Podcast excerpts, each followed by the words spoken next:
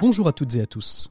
Alors que les soldes frappent à notre porte et sont décalés, je voudrais cette semaine vous parler du crowdfunding, cette technique qui permet de solliciter une communauté d'intérêt pour financer un projet et qui, dans l'imagerie populaire, a pour vocation à venir financer les startups et uniquement les startups. Et bien comme toute image populaire, ce n'est pas la réalité, puisque sur 689 millions d'euros collectés selon une étude réalisée par KPMG et Finances Participatives, le financement des startups ne représente que 141 millions contre 51 millions à destination de l'économie sociale et solidaire et, 494 millions au financement des PME et ETI. Alors au-delà d'une répartition qui étonne, ce qui ressort de cette étude, c'est que le monde de l'entreprise se détourne de plus en plus de la banque traditionnelle pour financer son innovation. En effet, si le storytelling, l'histoire que l'on raconte en français, est bonne, eh bien le crowdfunding va permettre premièrement de financer le prototype et dans un deuxième temps la première phase d'industrialisation. Une solution vers laquelle on se tourne facilement car elle est facile à mettre en place, elle n'engage à rien du moment que le moment demandé n'est pas atteint, et si le montant est atteint, alors la structure demanderesse a les moyens de financer son projet. Il peut être aussi un très bon effet de levier pour aller chercher un prêt auprès d'une banque ou d'un autre investisseur. Le crowdfunding apparaît donc comme une bonne solution pour des secteurs comme l'immobilier, mais aussi celui de l'édition, du journalisme, qui sont de plus en plus nombreux à utiliser ce système comme mode de financement. À noter que ce mode particulier a augmenté de près de 39% en un an. Les banques ont-elles du souci à se faire? Ont-elles trouvé dans le crowdfunding un autre moyen d'assurer leur pérennité et la crypto-monnaie dans tout ça? Suite au prochain épisode, bienvenue dans l'écho des solutions. L'écho des solutions. Patrick Longchamp. Voilà, bonjour à toutes et à tous. Très très heureux de vous retrouver dans l'écho des solutions en ce samedi midi. J'espère que vous vous portez toutes et tous très très bien. Il paraît qu'il va faire beau et s'il ne fait pas beau dehors, j'espère qu'il sera beau dans vos cœurs. C'est tout ce que je vous souhaite. Aujourd'hui, nous allons parler de soleil, en tout cas de destination, puisqu'on va parler de tourisme. Est-ce que la Covid-19 a tué le tourisme? C'est ce que nous allons voir avec notre invité du dossier. Il s'agit de Philippe Violier, professeur des universités à Angers, spécialisé dans le tourisme, puisqu'il a dirigé pendant quelques années la l'UFR Estua, les études supérieures de tourisme et d'hôtellerie de l'Université d'Angers. On verra avec lui si le tourisme a des soucis à se faire. Et puis, euh, bien évidemment, vous retrouverez vos différentes rubriques, nos 7 minutes pour changer le monde. On abordera une question très intéressante. La chaire euh, de paix économique organise ce 3 juin prochain une journée euh, consacrée à la paix économique et à la nature. On verra avec Dominique Styler, le directeur de cette chaire, de quoi il retourne. Et puis notre invité écho de cette semaine reste dans le thème du dossier, puisqu'avec Benoît Crespin, directeur d'Idrim Ogideo en France, nous allons aborder cette question sur les conséquences euh, de la Covid-19 sur les réservations des Français à destination des pays européens, des pays à l'international et pourquoi pas aussi des destinations françaises. C'est ce que nous allons voir d'ici quelques instants, juste après ça. L'invité écho Patrick Longchamp. Benoît Crespin est notre invité éco de cette semaine. Bonjour Benoît. Bonjour Patrick. Vous êtes donc euh, directeur d'Idrim Odigeo France, euh, une agence de voyage dans le secteur du tourisme euh, dématérialisé, hein, puisque essentiellement on peut commander des vols uniquement par des plateformes internet. Alors on vous retrouve souvent, mais vous êtes peut-être une des rares agences à nous produire régulièrement des chiffres. Aujourd'hui, on va s'intéresser à la question du tourisme avec Philippe Violier, professeur des universités à Angers, spécialisé dans la question touristique. Vous, en tant que professionnel du tourisme, en tant qu'agence de voyage, Aujourd'hui, est-ce que vous constatez que euh, la Covid-19 a été, euh, même si euh, les résultats, les vols ont été moins nombreux, un non-désengagement des Français à voyager? Alors évidemment, le, ça surprendra personne. Le secteur du tourisme a été lourdement impacté par cette par cette crise. on a vu des, signaux positifs déjà au marché US. ça fait plusieurs plusieurs semaines maintenant.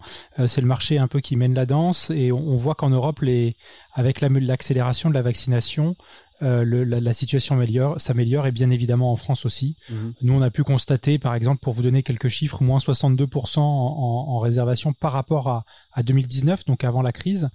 au mois de mars, moins 62%, moins 51 en avril et seulement moins 28% au mois de mai.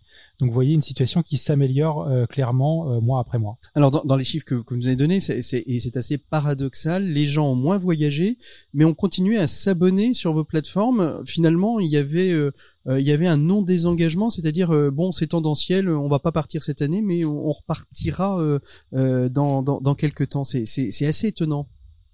Alors oui, effectivement, on a un programme Prime qui est un abonnement pour avoir des offres spéciales tant sur le vol que sur le que sur le, prix de l'hôtel. Et euh, cet abonnement, il était disponible aussi pendant la crise. Et les gens ont continué de s'abonner, euh, même pendant la crise, à ce à ce programme-là. Et on vient de passer là, en ce mois de mai, euh, le million d'abonnés à ce à ce programme. Donc pour nous, c'est une vraie réussite et c'est surtout une vraie marque d'espérance dans le fait que le voyage allait reprendre et dans le fait que très prochainement, euh, les, les, gens allaient pouvoir voyager. Alors là, on y est enfin, euh, mais, mais déjà au mois de décembre, déjà au mois de janvier, déjà au mois de février, les gens s'abonnaient et on a vu une vraie croissance de ce programme. Mmh.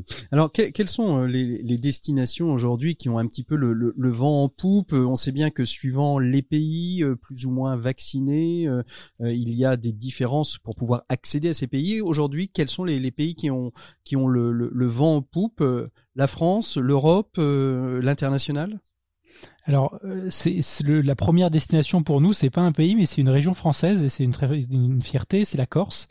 Euh, c'est une destination qui marche toujours très très bien chaque année, euh, mais effectivement avec les restrictions de voyage, on voit que les, Français regardent le long courrier, mais pour l'instant ne le réservent pas parce que ces pays ne sont pas accessibles.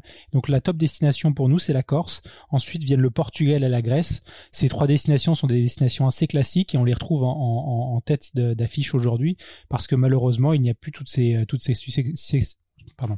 Il n'y a plus toutes ces success stories euh, habituelles que sont les États-Unis ou la Thaïlande qui pour l'instant restent fermés. Ouais, les, les, les pays à l'international qui restent euh, qui restent fermés.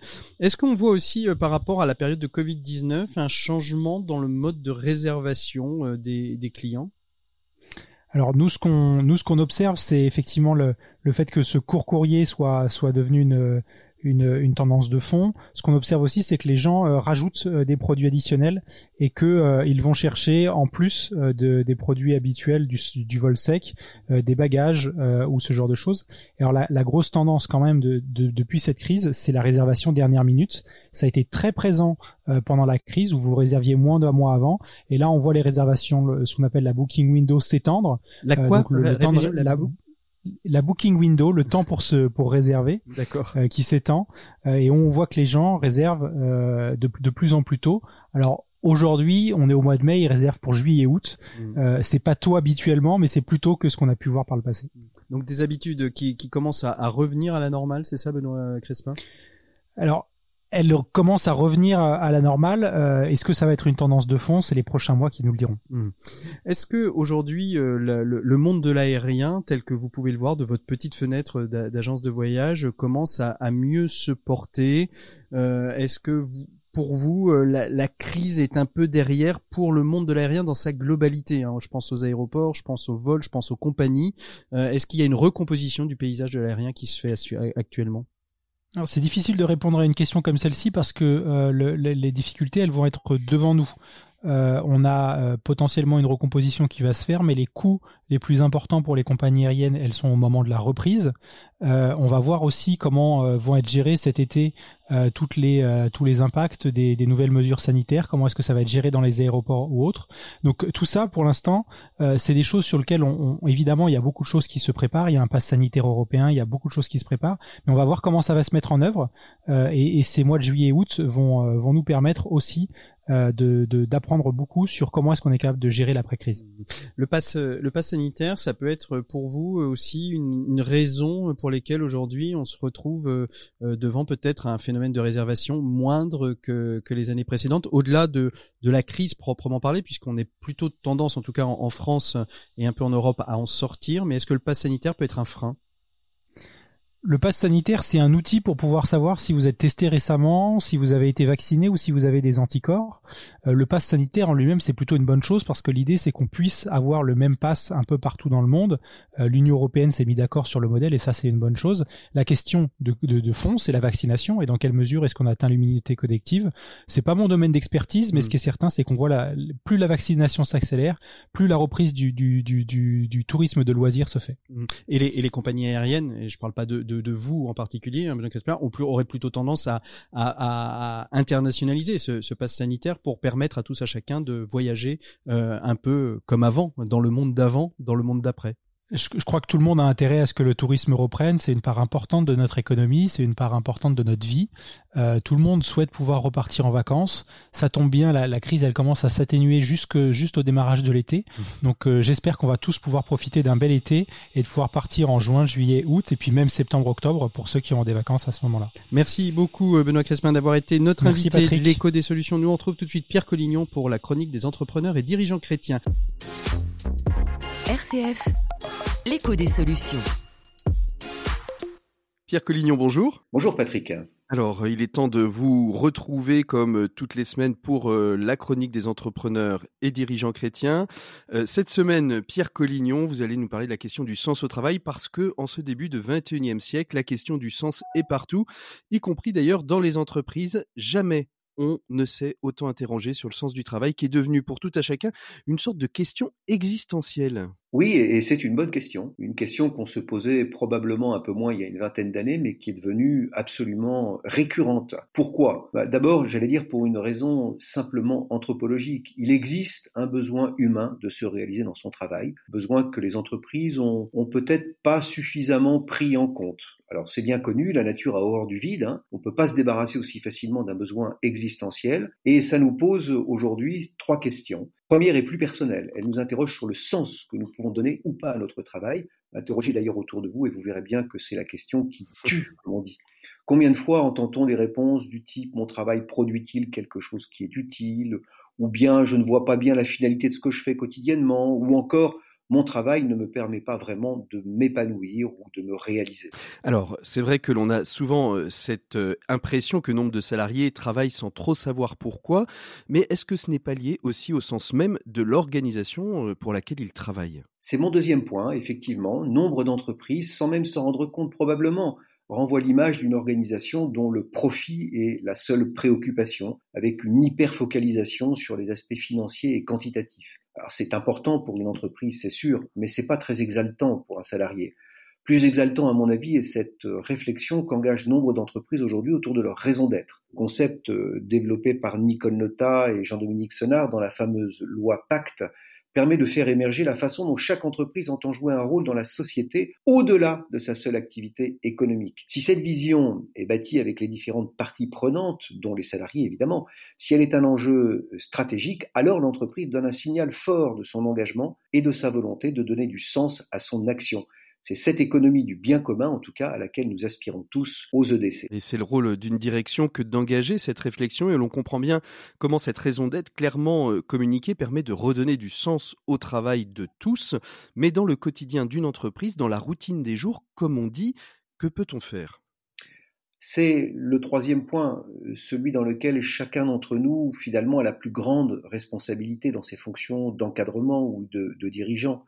Qu'est-ce que je peux faire pour donner du sens à mes équipes? D'abord, et je dis bien d'abord, il faut s'intéresser au travail réel de nos collaborateurs. Trop souvent, on est absorbé par d'autres tâches, omnubilé par nos propres objectifs, et on n'en a finalement qu'une idée assez vague de ce travail réel. Et c'est une erreur grave. Si mon chef ne sait pas ce que je fais, s'il ne s'intéresse pas à mon quotidien, c'est qu'il s'en fiche. Et ça, vous en conviendrez, c'est pas très motivant. Ça n'est pas très motivant. Ensuite, il y a la subsidiarité thème plusieurs fois développé dans ses chroniques des EDC et qui fait appel à la responsabilité de chaque collaborateur en favorisant toujours mieux et toujours plus le pouvoir d'agir. Enfin, il y a la mise en place ce qu'on appelle d'espaces de délibération sur le travail. Ces espaces sont essentiels car ils permettent aux équipes de se retrouver, de parler de leur travail, de leurs difficultés, des solutions qu'on peut trouver ensemble pour améliorer les choses et des dialogues en quelque sorte qui se, qui se nourrissent euh, entre, euh, entre les personnes et qui nourrissent le sens du travail. Ces trois points ne sont pas exhaustifs et ils mériteraient certainement d'être complétés, mais ils sont essentiels, car finalement la question du sens au travail n'est pas nouvelle et elle mérite mieux que ces fausses réponses que l'on voit fleurir dans nombre d'entreprises qui installent des tables de ping-pong ou des Chief Happiness Officers, soi-disant chargés du bonheur en entreprise. Et je vous renvoie aussi au très très bon livre euh, de Julia De Funès euh, sur cette question euh, du bonheur au travail. merci beaucoup Pierre Collignon. Il est dommage que vous ne restiez pas pour l'émission. Je pense que vous auriez apporté de riches propos à l'ensemble du dossier. Nous, on fait une pause musicale juste avant juste de retrouver le dossier de l'écho des solutions. Merci beaucoup Pierre et on se retrouve la semaine prochaine. À bientôt. À la semaine prochaine, Patrick. Au revoir. Mama used to use the tambourine with the back on it. Come on. Mm-hmm. Lord have mercy.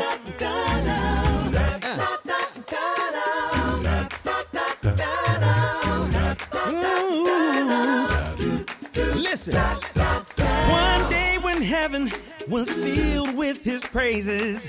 One day when sin was as black as can be, that's when Jesus came down to be born of a virgin, uh, to dwell among men. My example is he, oh Lord. And he saved me, oh Lord. My sins far away, rising and justified, freeing me forever.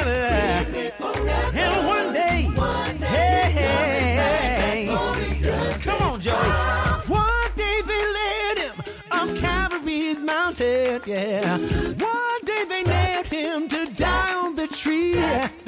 Suffering and anguish, despised and rejected, bearing my sins, my redeemer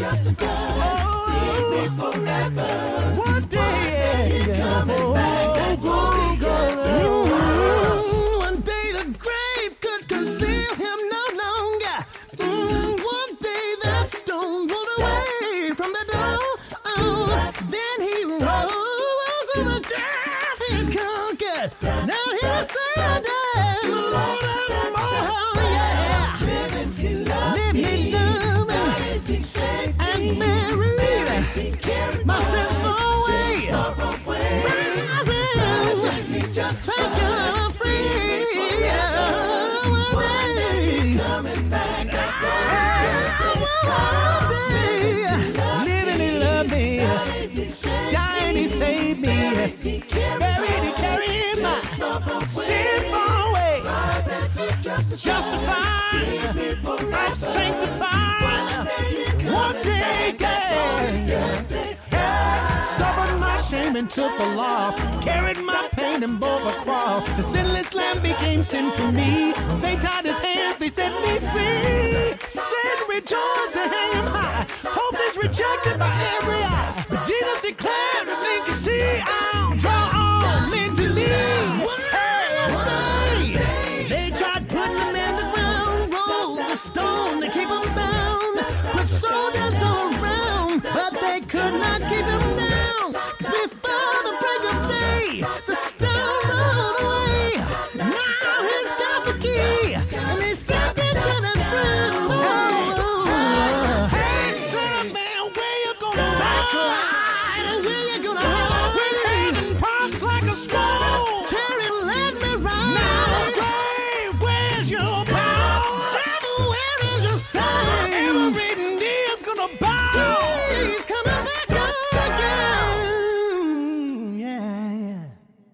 C'était le groupe Texas Glorious Day sur RCF et on retrouve tout de suite le dossier de l'écho des solutions. On parle de tourisme cette semaine.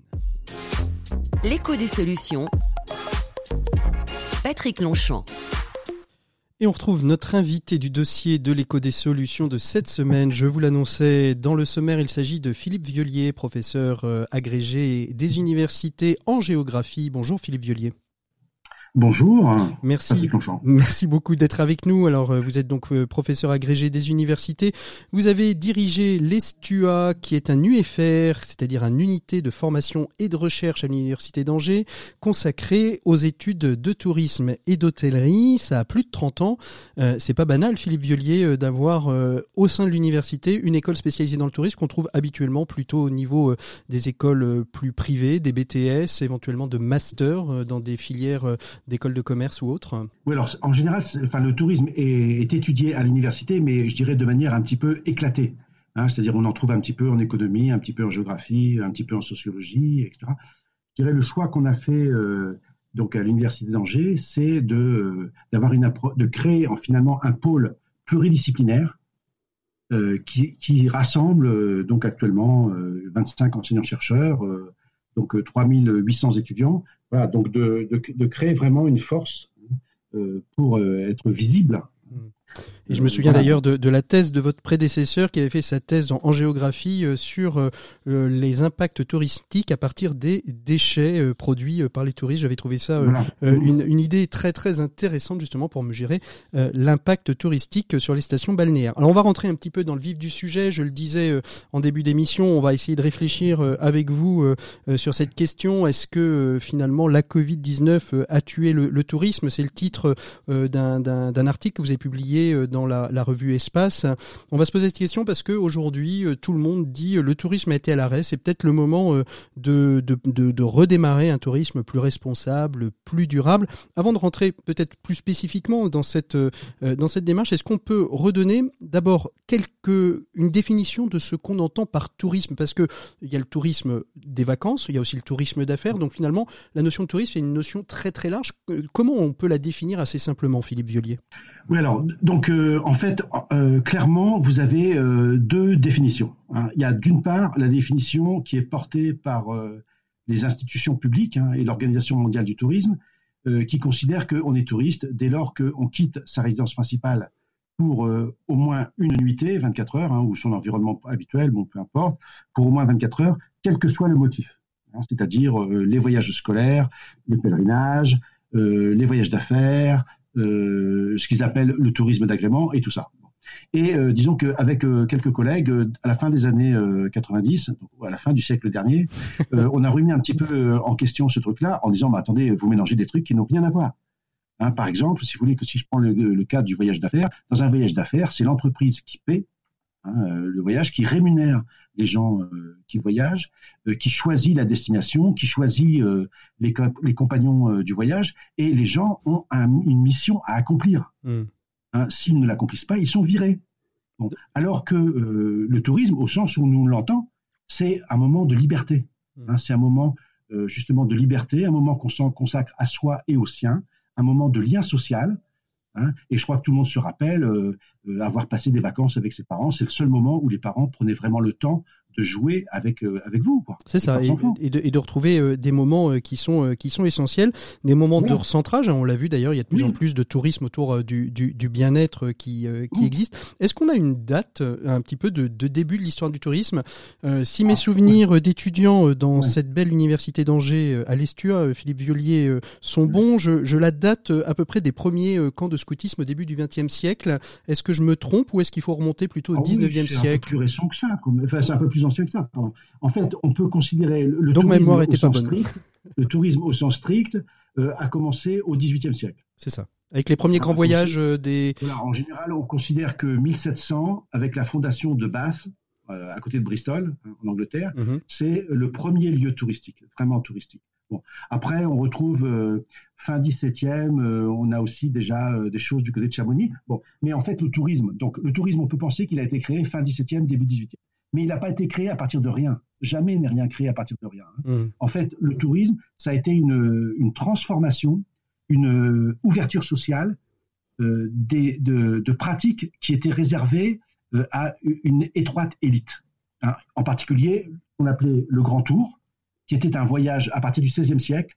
Les, jeunes aristocrates européens se lancent dans un voyage à destination euh, de Rome et d'Athènes pour étudier euh, les ruines antiques, mais aussi les régimes politiques. Parce qu'à mmh. l'époque, l'Italie offrait une panoplie complète des régimes politiques possibles entre monarchie absolue et république. Et mmh. donc, voilà. Donc, c'était un moment de, de c'était la finalisation de l'apprentissage des élites européennes.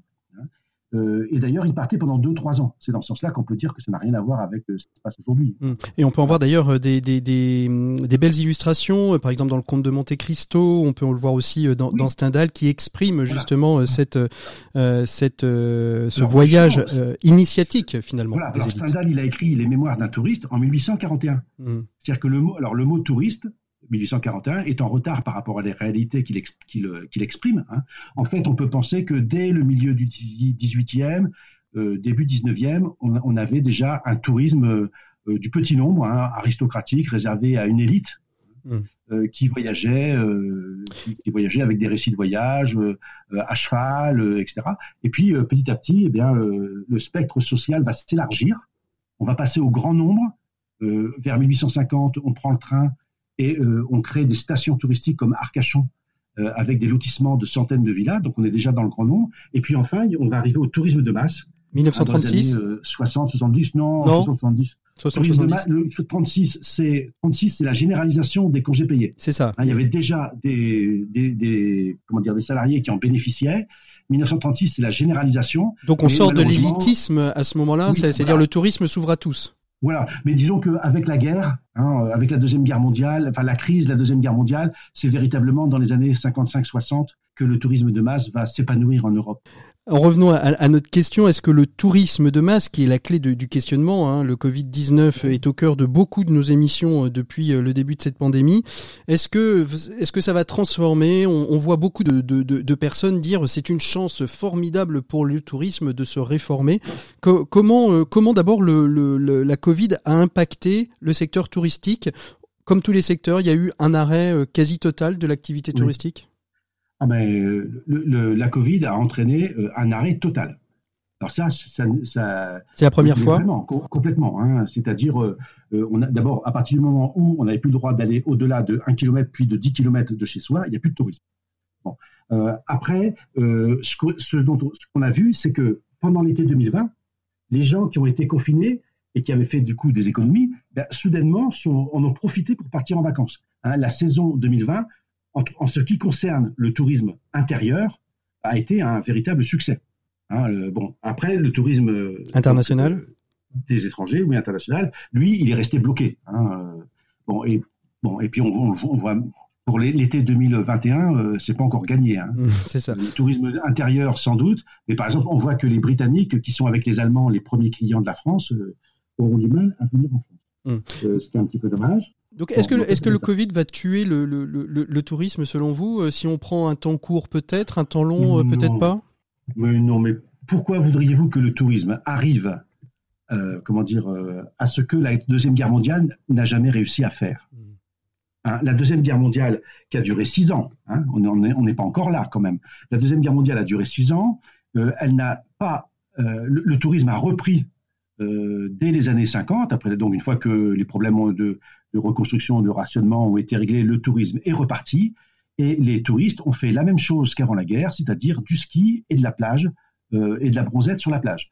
Hein, donc, euh, je veux dire, euh, non, non, le, tourisme est beaucoup plus résistant que ça. Non, mais moi, ce qui me désespère, si oui, c'est les gens qui vous disent ah, le tourisme va, mourir. Certains même s'en félicitent. Hein. Il y a des gens. Oui, c'est ça. Il y a, des grands qui, n'espèrent que ça, en fait. Va disparaître. Ben oui, bien sûr. Mais comment moi ça, me fait marrer ça parce que euh, notamment dans, un, dans la revue Espace, c'est des gens euh, très marqués à gauche euh, qui disent ça. C'est rigolo quoi. Hein, ils sont très à gauche, mais ils sont contre le tourisme de masse, c'est-à-dire contre l'accès du plus grand nombre au tourisme. Mmh. Alors moi, il faudra m'expliquer, hein, parce que là, j'ai du mal. certains, disent, certains disent, c'est peut-être la fin du tourisme au loin pour arriver sur un tourisme plus local, plus régional. Le tourisme, le tourisme, de proximité, c'est déjà le tourisme d'aujourd'hui. La plupart, la plupart des, des personnes qui résident en France font du tourisme en France. Hmm. Il y a seulement 25% des Français qui vont à l'étranger. Ensuite, dans la plupart des régions françaises, la première clientèle vient d'Île-de-France, c'est normal, c'est la région la plus riche. Et ensuite, la deuxième clientèle, elle vient de la région même. Hmm. Hein, parce qu'en réalité, je dirais, la plupart, les, gens qui n'ont pas beaucoup de moyens, ils, vont, ils ne vont pas loin. Parce que aller loin, ben, ça, demande d'abord des moyens pour payer le transport, euh, ça demande aussi euh, euh, de, faire un, long, un, séjour un peu plus long, ou etc. Donc, il faut arrêter avec ça. En fait, ce qui se passe, c'est qu'on a d'un côté des gens qui sont contraints à l'immobilité parce qu'ils vivent, ils sont pauvres, ils n'ont pas de travail, etc. Et puis, de, à l'autre extrémité, vous avez des gens qui ont des bons revenus, qui sont aisés et tout, etc. Donc, parfois, enfin, peut-être mérités, je, je, ne discute pas ça. Hein. Bon. Mmh. Mais, euh, du coup, eux, ils ont le choix. C'est-à-dire qu'ils font cinq ou six voyages par an, euh, deux, trois fois ils vont à côté parce que ça les arrange, ils vont faire un petit peu de vélo dans la vallée de la Loire, ils sont contents, et, mais euh, ça ne les empêche pas d'aller une fois ou deux à l'autre bout du monde. Mmh. Alors, est-ce ah, que, est que selon vous, euh, ce qu'on vient de traverser va quand même transformer un petit peu le, secteur du tourisme? Est-ce qu'il va se repenser différemment ou est-ce qu'il va euh, continuer euh, son, son parcours tel qu'il était avec ce petit creux dans, dans, dans, le graphisme? Moi, j'ai tendance à penser. Alors là, si vous voulez, d'abord, il y a un problème de méthode. Hein, c'est-à-dire que je ne suis pas voyant. Hein, je ne suis pas Madame Irma. Donc, j'essaye de raisonner. Donc, je ne vois pas très bien pourquoi le tourisme changerait. Euh, je veux dire, euh, il n'a pas changé après la Deuxième Guerre mondiale. Euh, pour une, analogie, vous savez que pendant la Première Guerre mondiale, les, femmes ont remplacé les hommes dans les usines. Mmh, Qu'est-ce qui s'est passé en 1918 au moment de l'armistice? Eh bien, on a renvoyé les femmes au foyer. Donc, euh, je ne vois pas pourquoi euh, des événements considérables comme des guerres mondiales qui ont, duré, qui ont fait des destructions considérables, qui ont duré 4, 5, 6 ans, euh, n'ont pas eu d'effet, enfin, ou peu d'effets.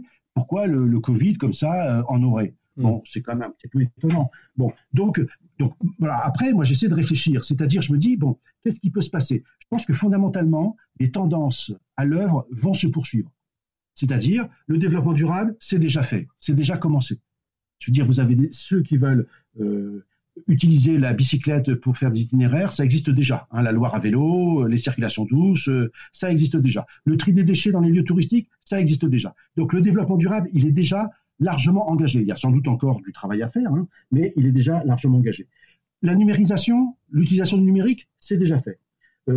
après, quoi encore Le tourisme de masse, mais ça va continuer, j'espère. Hein, moi, j'espère qu'il y a de plus en plus de monde qui pourra partir. Moi, j'espère que les gens qui, pour l'instant, sont laissés pour compte parce qu'ils n'ont pas d'emploi, parce qu'ils ont, ils n'arrivent pas à subvenir à leurs besoins quotidiens, donc ils n'ont absolument pas euh, la possibilité de penser vacances. J'espère qu'un jour ils vont pouvoir le faire. Il y a, arrivera. Il y, a, quand même un impact qui, est, certain, c'est sur les, pays les plus pauvres qui étaient euh, assez dépendants finalement ah. du tourisme. Oui mais, ça va repartir, ça va repartir. Il y a, prenez un pays comme l'Égypte. Comment voulez-vous que l'Égypte, qui est dans la tête des Européens et, globalement des Occidentaux depuis Louis XIV et Napoléon Ier. Comment voulez-vous que, euh, que, tout d'un coup tout ça s'arrête? Qu'est-ce qui s'est passé en Égypte? À partir de 2011, il y a une crise politique qui n'est pas encore bien réglée. Hein. Puis il y a eu le Covid. Résultat, les Égyptiens, bah, ils crèvent la faim parce qu'ils euh, comptaient sur le tourisme pour se développer. Mais dès qu'on pourra aller en Égypte, euh, on ira.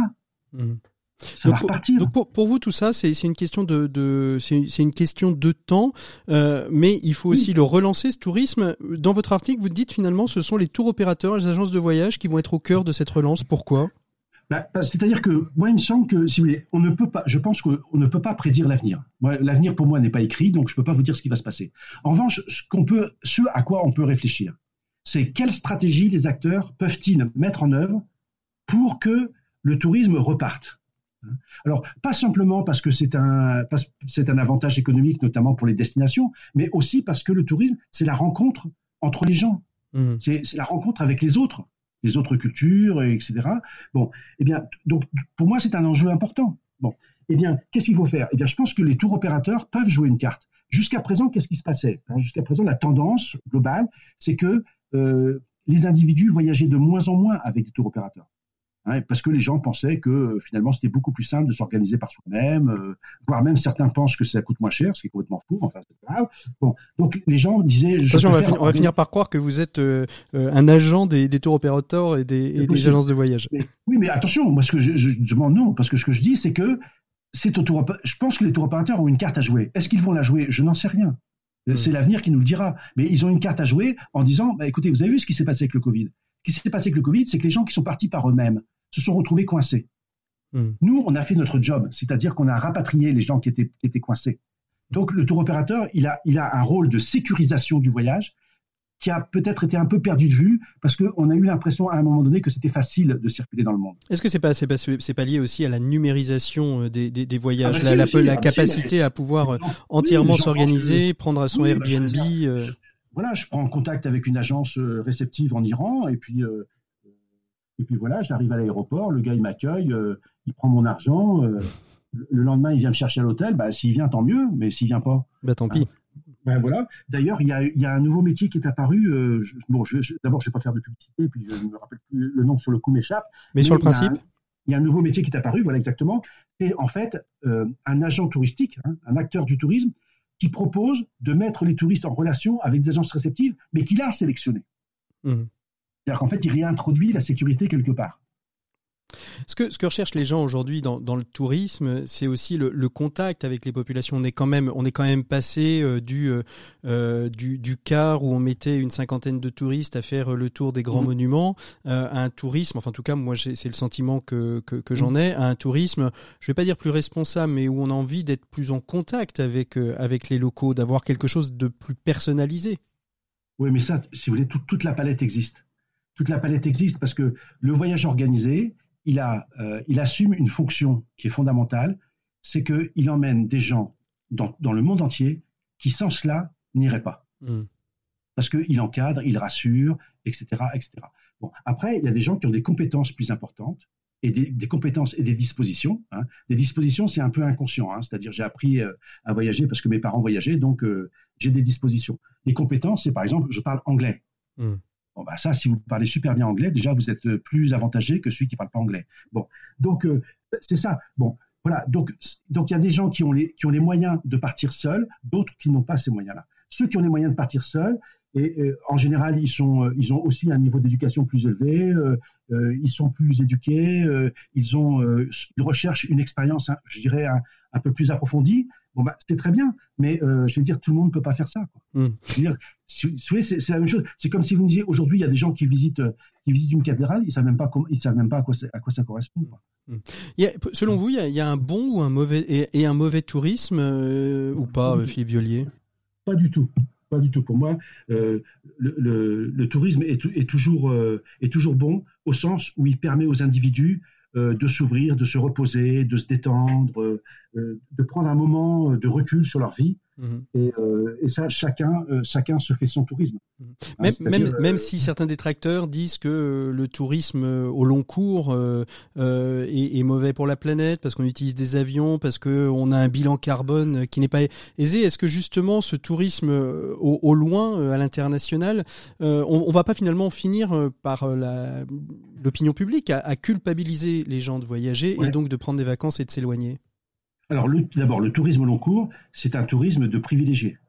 Hein, parce que déjà, déjà donc comme on a, dit on a vu tout à l'heure, la plupart des personnes qui résident en France restent en France. Ça, c'est le premier point. Ensuite, parmi ceux qui sortent de France, la majeure partie euh, euh, ne va pas très loin.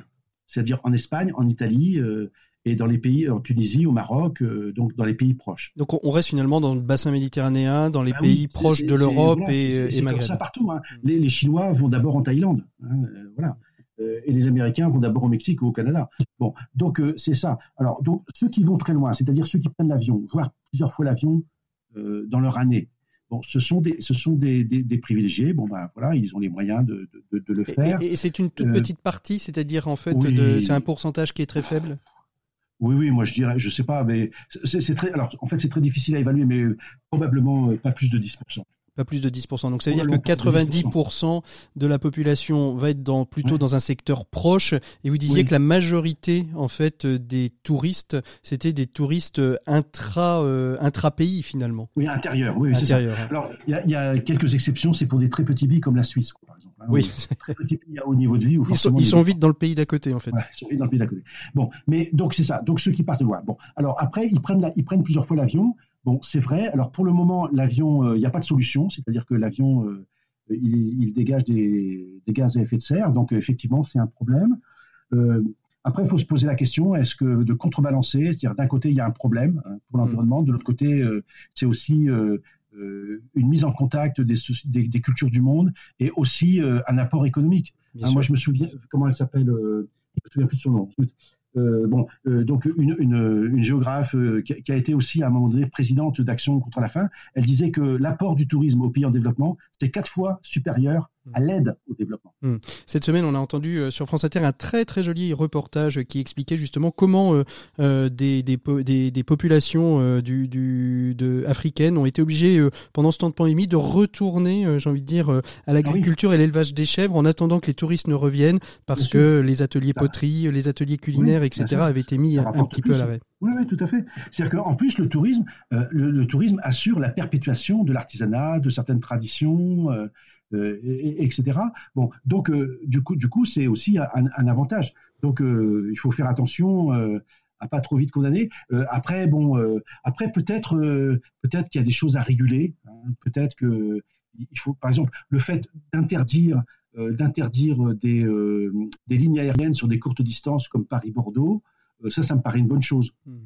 Bon, et puis, effectivement, euh, là, ça n'a pas de sens. Quoi. Et puis, ça peut être aussi une réflexion, euh, peut-être alors peut-être plus onusienne, de, de, de, de, de, régulation, de se dire finalement les gros resorts qui s'installent souvent, euh, les touristes arrivent de France, vont dans un resort français ou dans un club français oui. et mmh. finalement ne dépensent quasiment pas d'argent ou peu d'argent dans le pays. C'est peut-être aussi une réflexion à mettre en, en place, se dire finalement cette pandémie peut être un, un, levier pour réfléchir ça de manière plus généralisée. Oui. oui, alors après, il faut faire attention parce que bien sûr, euh, ce sont des comment dire euh, des comptoirs français, britanniques ou allemands, et donc euh, sont des entreprises euh, britanniques ou allemandes, etc. Mais ça crée quand même des emplois. Hein, mmh. Il y a quand même des emplois locaux parce que euh, n'avoir que des expatriés, ça coûte très cher. Hein, donc les entreprises se dépêchent de, en général, à avoir des emplois locaux qui leur coûtent beaucoup moins cher. Donc ça, ça c'est pas faux.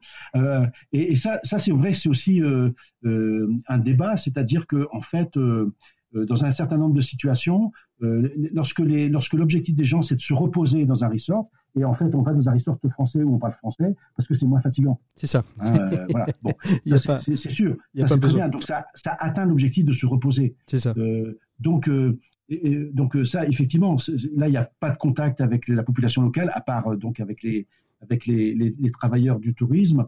Euh, bon, mais enfin en même temps, les gens ont besoin de se reposer. Hein, donc, ouais. euh, voilà. je, voulais, je, voulais, je voulais aussi oui. vous dire autre chose. C'est que bizarrement, un certain nombre de ces comptoirs ont été euh, euh installés par la Banque mondiale dans les années 50-70. Mm. Hein, Acapulco, euh, euh, Cancun, Nusa Dua. Alors moi, ils me font un peu marrer dans les organisations internationales. Hein. je vous rappelle quand même que dans la charte de l'ONU, en 1947, la guerre a été interdite. Hein.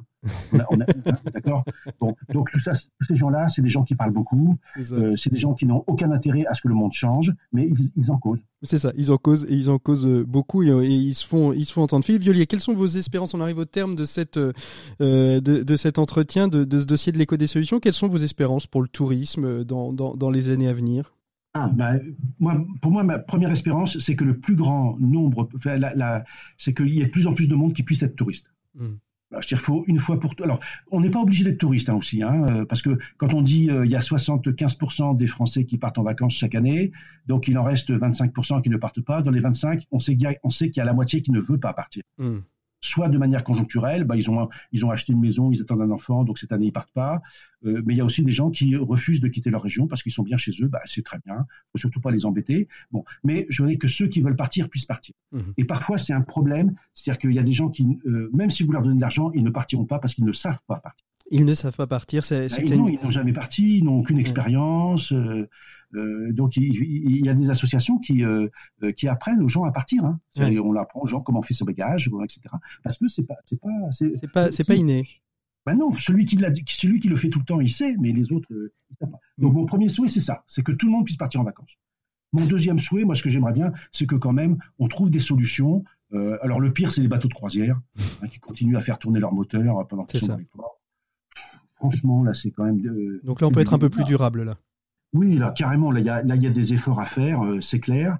Euh, voilà, bon, ça, c'est bien. Et puis ensuite, euh, bah, après, le problème. Alors, si je reviens un petit peu aussi sur ce que je disais tout à l'heure, c'est-à-dire sur les rapports entre société et, et tourisme, c'est que le problème, c'est qu'il y a des sociétés qui ont réussi à se saisir du tourisme pour améliorer leur, leur vie et, et, vivre mieux. C'est par exemple les Sherpas du, du, du Népal. Mmh. Euh, mais au contraire, il y a des, il y a des sociétés qui sont dominées.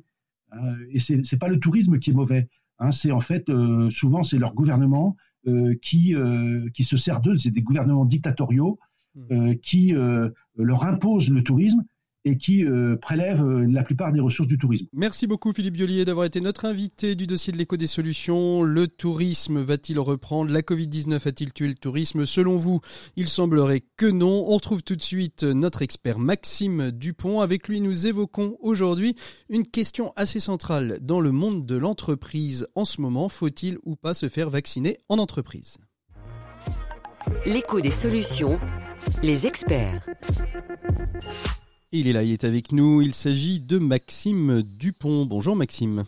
Bonjour Patrick. Alors aujourd'hui, votre chronique expert va s'intéresser à la vaccination en entreprise. Dites-nous tout. Oui, oui Patrick, vous l'avez vu comme moi, les entreprises sont entrées dans la danse et participent donc à l'effort national de vaccination.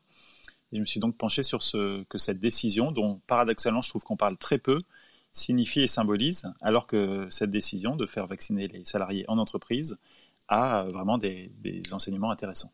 Alors, euh, premier enseignement, Maxime, lesquels? Mais on se souvient combien les entreprises ont, depuis plus d'un an que nous traversons cette crise du Covid, placé dans leurs actions et leur communication la situation sanitaire de leurs salariés comme une priorité. C'était inédit, ça ne l'est plus du tout. Il apparaît ainsi presque normal que les employeurs prennent en charge un geste médical pourtant loin d'être anodin comme une vaccination. Si on nous avait dit cela il y a quelques mois, on ne l'aurait pas cru. Et on aurait même rappelé que ça n'était ni le rôle ni la place des entreprises de proposer un tel geste sanitaire. Et puis on aurait eu droit à des débats enflammés sur cette intrusion inopportune d'une incitation de l'employeur à un geste de santé dans les relations salariales. Mmh. Alors le, le Covid est bien sûr passé par là et évidemment les choses ont peut-être un petit peu évolué. Oui, on l'a vu, cette période a globalement renforcé la confiance des salariés dans leur entreprise, avec des chiffres de satisfaction des employés jamais vus sur aucun autre sujet à la sortie du premier confinement, il y avait 90% d'employés qui se déclaraient satisfaits de la gestion de la crise par leur entreprise. Cette confiance renforcée se double aujourd'hui d'une exigence décomplexée qui demande aux entreprises de prendre toute leur place dans l'effort collectif, dans leur soutien au système de santé, dans leur contribution plus globale à la résolution des maux de la société. Et donc, au croisement de cette confiance et de cette exigence, il apparaît désormais absolument naturel que les entreprises françaises qui ont en plus la chance de bénéficier d'un réseau de médecins de travail assez unique, vaccinent leurs salariés. Alors faut-il voir, euh, Maxime, faut-il y voir une forme de, retour euh, au paternalisme? Alors sans doute oui, mais dans le bon sens du terme. Un paternalisme qui est même plébiscité par les salariés puisque l'entreprise se met au service de ses employés pour leur faciliter la vie. La vaccination d'entreprise, c'est 30 secondes pour prendre un rendez-vous, une minute pour y aller depuis son bureau, 3 minutes pour le processus complet. Le plus long est sans doute d'attendre l'émission du certificat après la vaccination la vaccination comme une forme d'extension d'un service de conciergerie, en quelque sorte. Alors, les salariés anti-vaccins dans tout cela, qu'est-ce qu'ils disent Qu'est-ce qu'ils font? Eh bien, comme il n'y a pas de raison que les débats de société restent au sas d'accueil des entreprises, vous savez, à l'endroit où vous badgez, la vaccination d'entreprise, qui est bien sûr offerte sur la base du volontariat et de la confidentialité, nourrit quelques discussions euh, parfois enflammées. Mais ce qui compte sans doute le plus, c'est que ces discussions puissent à nouveau avoir lieu autour des machines à café de nos entreprises, dans le respect des gestes barrières bien sûr. Et ça, ne le nions pas, nous, nous en avions énormément besoin. Merci beaucoup Maxime et nous on se retrouve tout de suite après une petite pause musicale avec notre invité des 7 minutes pour changer le monde. On évoquera la journée de la paix économique et son rapport à la nature avec Dominique Styler.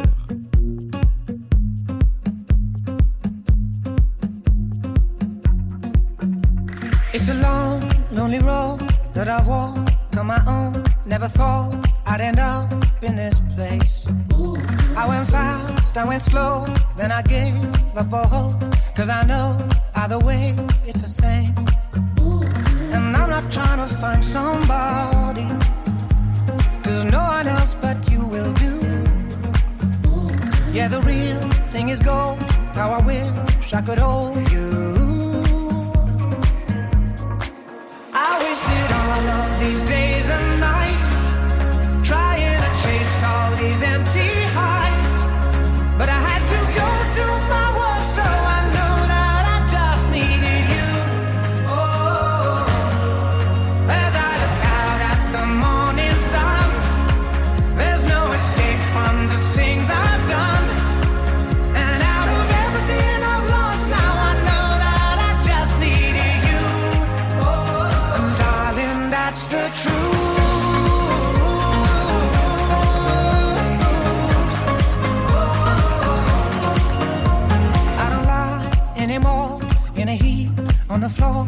Cause I'm clear on the road I must take. And I'm not trying to find somebody, cause no one else but you will do. I'm getting closer, stumbling over everything I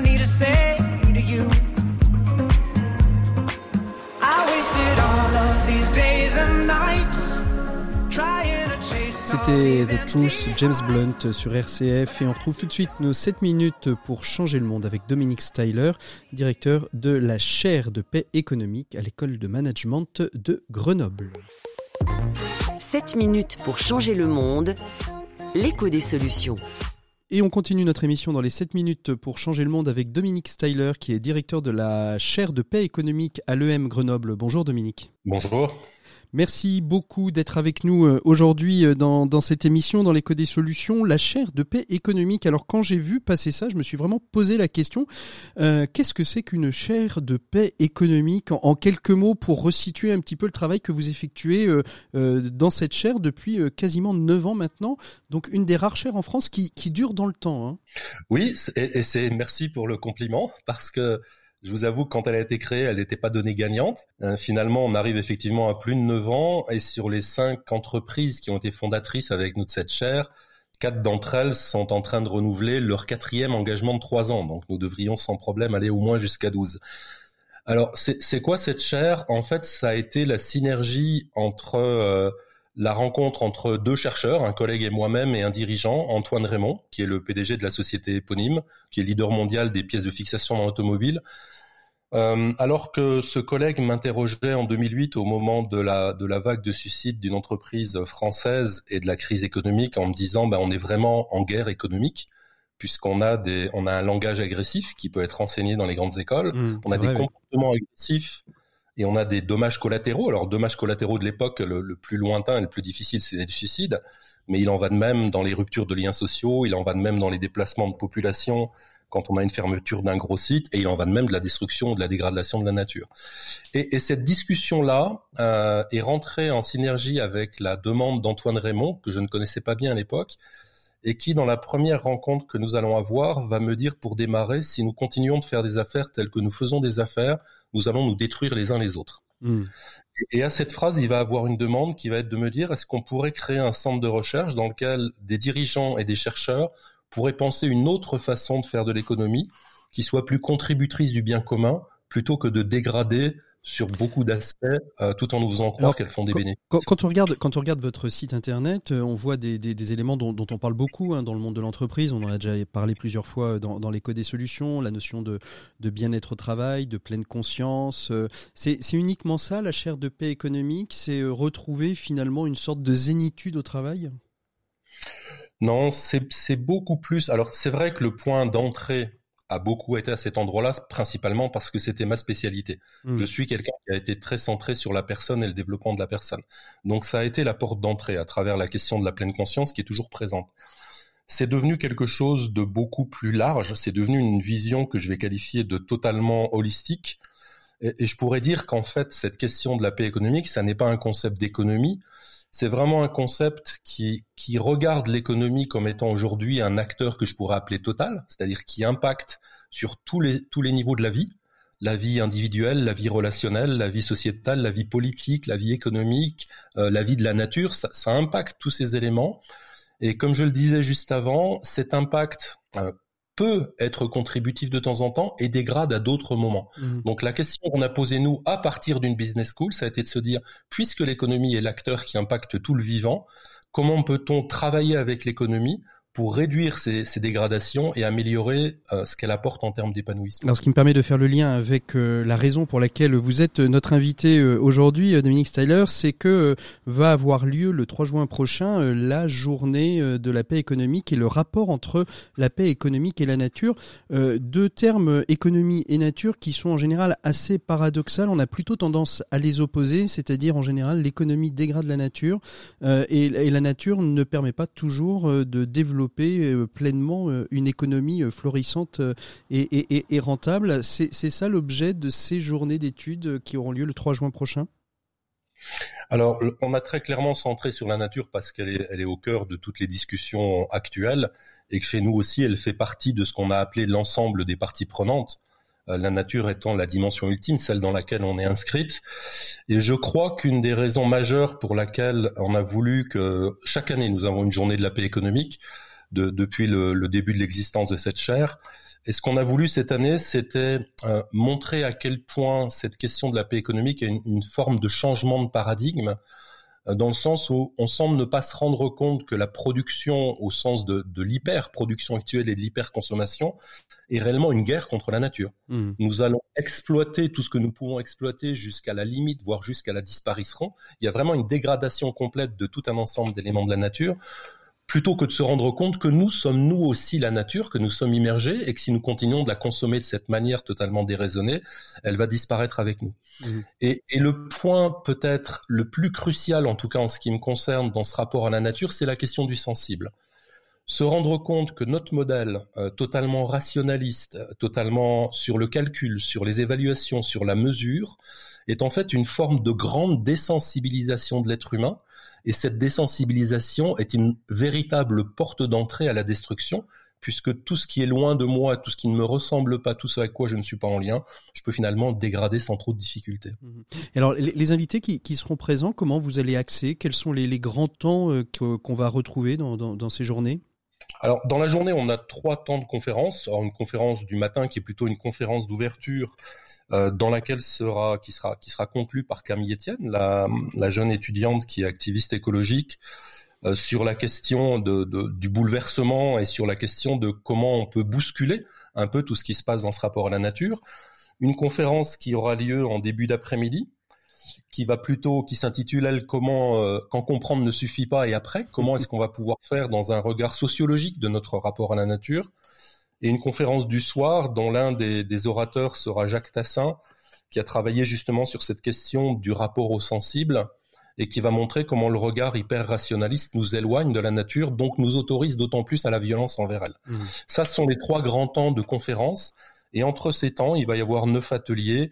Alors les ateliers vont parler euh, bien sûr de la RSE, vont parler de l'entreprise à mission et de son lien avec la nature, vont parler de la, de la richesse de l'eau et du rapport à l'eau, vont parler du monde digital et de l'impact qu'il peut avoir euh, sur la nature lui également. Mmh. Euh, etc. Donc neuf ateliers qui vont s'égrener tout au long de la journée avec euh, un ensemble d'orateurs et d'experts. Dominique Saillant, on arrive au terme de cet échange qui est très riche. On aurait pu parler encore plus en effet du rapport à la RSE, du rapport euh, aux objectifs du développement durable. Ce sera peut-être l'objet d'une prochaine intervention. Ces journées sont ouvertes à toutes et à tous. On peut s'inscrire comment? Il y a du, du... aujourd'hui on est entre digital et présentiel. Comment ça se passe très concrètement pour Alors, nos auditeurs? Aujourd'hui, pour, pour, cette journée, nous avons été obligés de la faire en, entièrement en, en digital. Donc l'inscription est très facile sur le site qui est www.peconomique.fr où les, inscriptions atelier par atelier ou par conférence sont présentes. Et juste si je peux terminer là-dessus, cette journée en fait est parrainée par bien sûr par la ville de Grenoble et la métropole grenobloise et aussi par Olivia Grégoire qui est la secrétaire, euh, la secrétaire d'État auprès du ministre euh, de l'économie et des finances en ce qui concerne le, l'économie sociale et solidaire et durable. Mmh. Donc on le voit, un haut patronage euh, gouvernemental, un haut patronage aussi de la ville de Grenoble et puis aussi des, des entreprises partenaires qui, qui, vous accompagnent depuis, euh, depuis 9 ans. De les, de les rajouter, oui. Merci beaucoup Dominique Styler d'avoir été euh, notre invité de, de, cette semaine dans l'écho des solutions. Et nous on se retrouve la semaine prochaine pour un prochain numéro de l'écho des solutions. On parlera de handicap, on parlera de l'employabilité des personnes en situation de handicap, qu'elles soient dirigeantes d'entreprise, qu'elles soient salariés dans des entreprises dites normales, autres que des CAT, ou alors qu'elles aient la volonté d'être intérimaires. C'est ce que nous verrons avec nos invités. D'ici là, vous pouvez nous retrouver bien évidemment en podcast sur rcf.fr et sur toutes les plateformes de podcast dédiées. Je vous souhaite à toutes et à tous une très très belle fin de journée et un très bon week-end à l'écoute des programmes de RCF. très bientôt, au revoir.